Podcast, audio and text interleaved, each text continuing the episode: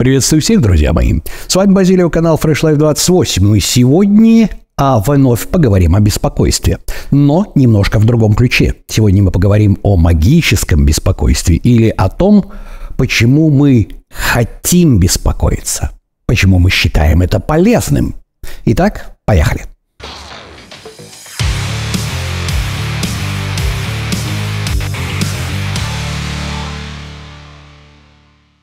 Что ж, друзья мои, в текущей политической обстановке, экономической тоже, когда колбасит национальные валюты, военные действия и много-много чего, а вновь более чем актуальной становится тематика нервов, беспокойства и нашего психического здоровья.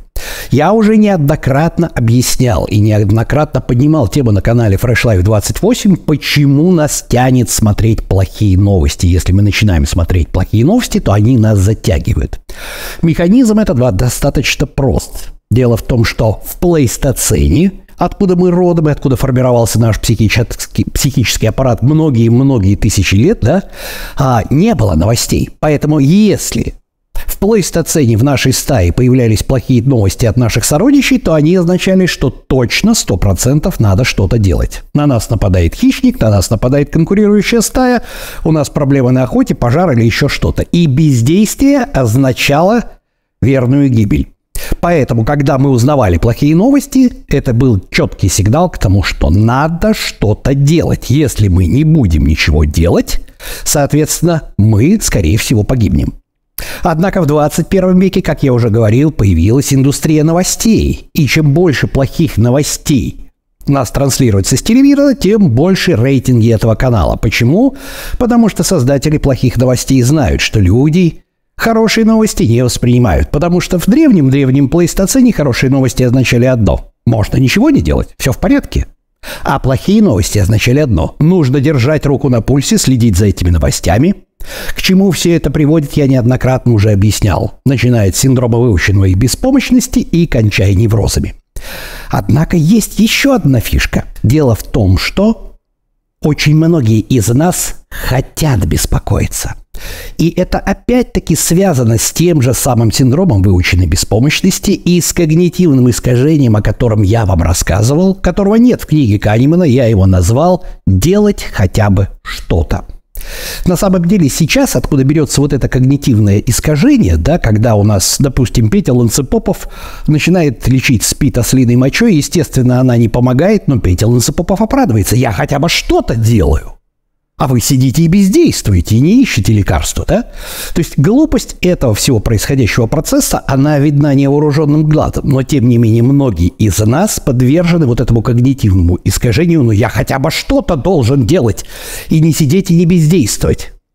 Это происходит из психологической защиты всемогущий контроль та самая психологическая защита, которая берется и формируется в довербальный период, когда ребенок еще пока не в состоянии понять механизмы, в котором удовлетворяются его потребности, но тем не менее, когда у него возникает дискомфорт из-за голода, из-за того, что написалось еще что-то, магическим образом все решается. Это взрослые прекрасно понимают по каким-то признакам, что ребенок проголодался, описался или обкакался, ему пора менять подгузник. Но вот это существо, человеческая заготовка, которое еще пока даже языком не владеет, у него формируется на уровне, на уровне записи в мозг, да, в примитивные отделы мозга, такой эффект о том, что любой дискомфорт, который появился, или любое желание, оно магическим образом удовлетворяется, да? Он еще пока не знает, что это делают родители. Он вообще еще не знает, что такое родители даже. Он совсем-совсем заготовка. В результате, в результате в более взрослом состоянии вот этот всемогущий контроль, он превращается в худшем случае в обсессивно-компульсивное расстройство, когда человек понимает, что он не может контролировать жизнь, и придумывает себе магические ритуалы, исполняя которые он убирает чувство тревоги того, что он что-то может не контролировать. И примерно то же самое, то же самое относится к чувству тревоги. Многие из нас считают, что когда мы начинаем тревожиться, мы автоматически можем избежать каких-то неприятных последствий. А если мы не тревожимся, значит они нас настигнут. Как вы понимаете, откуда берется этот механизм, да? Механизм этот берется из того же самого, во-первых, плейстоцена, да? Когда была четкая совершенно связь, что если мы тревожимся, на плохие новости, которые от наших членов стаи, да, членов нашей стаи приходят, значит, у нас есть шанс спасти. А вот если мы не тревожимся и забиваем на все болт, скорее всего, мы погибнем. Но в обратную сторону это не действует. Вовсе не означает, что если мы начинаем тревожиться, да, значит, соответственно, мы исправим какое-то положение вещей. Это действовало в плейстоцене в обратную сторону. То есть мы начинали тревожиться из-за того, что возникали какие-то неполадки, какие-то угрозы, которые нам надо было устранить. А вот в обратную сторону это не работает. Однако мозг этого не понимает. И поэтому очень часто, очень часто, давайте мы вспомним о некоторых родителей, которые, я сейчас просто привожу пример, потому что как это формируется, да, которые сами подвержены вот этому самому когнитивному искажению и понимают, что когда они не могут контролировать ситуацию, нужно беспокоиться, потому что магическим образом через психологическую защиту, всемогущий контроль, да, и когнитивное искажение «я делаю хотя бы что-то», через вот эти механизмы мы можем избежать неприятных последствий от плохих новостей – это, конечно же, совершеннейшая иллюзия. Но очень часто родители воспитывают своих детей, начиная с периода экзаменов, со студенчества, со школьных времен, примерно в следующем. Если родители видят, что их чадо недостаточно беспокоится, когда готовит к экзамену, им абсолютно все равно, что он хорошо сдает экзамены или что он, может быть, не очень хорошо сдает экзамены. Им абсолютно все равно, сколько он приводит, проводит за конспектами время. Они начинают ты что, не понимаешь всей ответственности? Ты что, не понимаешь? Я не понимаю, чего, чего ты хочешь улыбать? У тебя экзамен завтра, если ты вылетишь, ты в армию пойдешь. И вот когда они доведут свое чадо до состояния нервного срыва, о, вот теперь мы видим, что ты ответственно относишься к своему делу.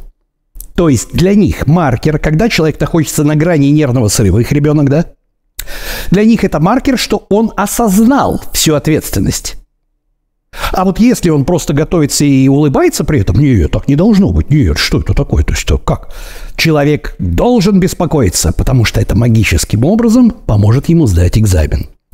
Глупости, глупости, которые при этом транслируют родители, победить очень сложно, потому что люди, которые живут с такими родителями, да, студенты, там, школьники и так далее, и так далее, и так далее – вот, они подвержены, подвержены вот этой тревоге и выучивают вот этот паттерн поведения, делать хотя бы что-то, а что мы делаем, раз мы ничего не можем предпринять. Мы должны магическим образом беспокоиться для того, чтобы магическим же образом, да, избежать каких-то последствий. Вот этот паттерн начинает проецироваться, запоминаться и в дальнейшем становится частью нашей с вами жизни, да. И поэтому нам кажется, что если мы будем беспокоиться, просто беспокоиться, неважно, даже несмотря новости, нам нужно беспокоиться. Это поможет нам магическим образом избежать каких-то неприятностей. И вот от этого надо избавляться. Каким образом избавляться? На самом деле, как только я вам объяснил механизм возникновения вот этого магического беспокойства, через нашу любимую психологическую защиту, всемогущий контроль, через когнитивное искажение, о котором я говорил, да, еще раз повторяю, его нет в книге Канемана, искажение называется «делать хотя бы что-то», да, а вот. Как только я вам об этом рассказал, и вы увидели этот механизм, вам становится проще поймать свою обезьяну за руку и сказать это не работает. Да, меня так с детства научили. Да, так работает моя природа, но сейчас 21 век, и это не обязательно к исполнению. То есть на уровне когнитивно-поведенческой терапии знание об этом уже помогает вам этого избежать. Но для того, чтобы перестать беспокоиться на постоянном уровне, вам нужно практиковаться, практиковаться и практиковаться, потому что нейроны в нашем мозге привыкли распространять импульсы, сигналы по проторенным дорожкам, по дорожкам беспокойства, по которым мы привыкли гонять эти самые мысли, да? И когда мы раз за разом, раз за разом ловим свою обезьяну за руку и говорим «нет», беспокойство никакого смысла не имеет, потому что сейчас не плейстоцен, потому что это магическое всемогущество, да, всемогущий контроль, психологическая защита, которая не работает, и она, мы знаем, откуда берется с детства, и когнитивное искажение делать хотя бы что-то тоже не работает. Чем чаще вы будете ловить себя обезьяну за руку, тем меньше вы будете беспокоиться. С каждым разом вы будете ослаблять и ослаблять эту привычку. А это всего лишь привычка. гонять импульсы внутри вашей головы по проторенным дорожкам. Надо беспокоиться для того, чтобы магическим образом избежать неприятностей. Вот. На самом деле это всеобщий механизм, да, всеобщий механизм, но для того, чтобы его узнать, необходимо, вспоминаем картину «Дельфины и любовники», знать что-то об отношении полов. Пока мы не знаем ничего об отношении полов, мы на этой картинке видим только дельфинчиков, как маленькие дети.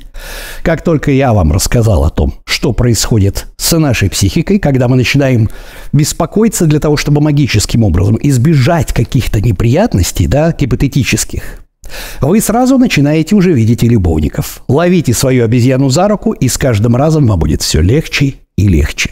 Что ж, друзья мои, на сегодня это все. Это был Базилио, канал Fresh Life 28, канал о том, как начать новую жизнь в понедельник, и не бросьте его во вторник.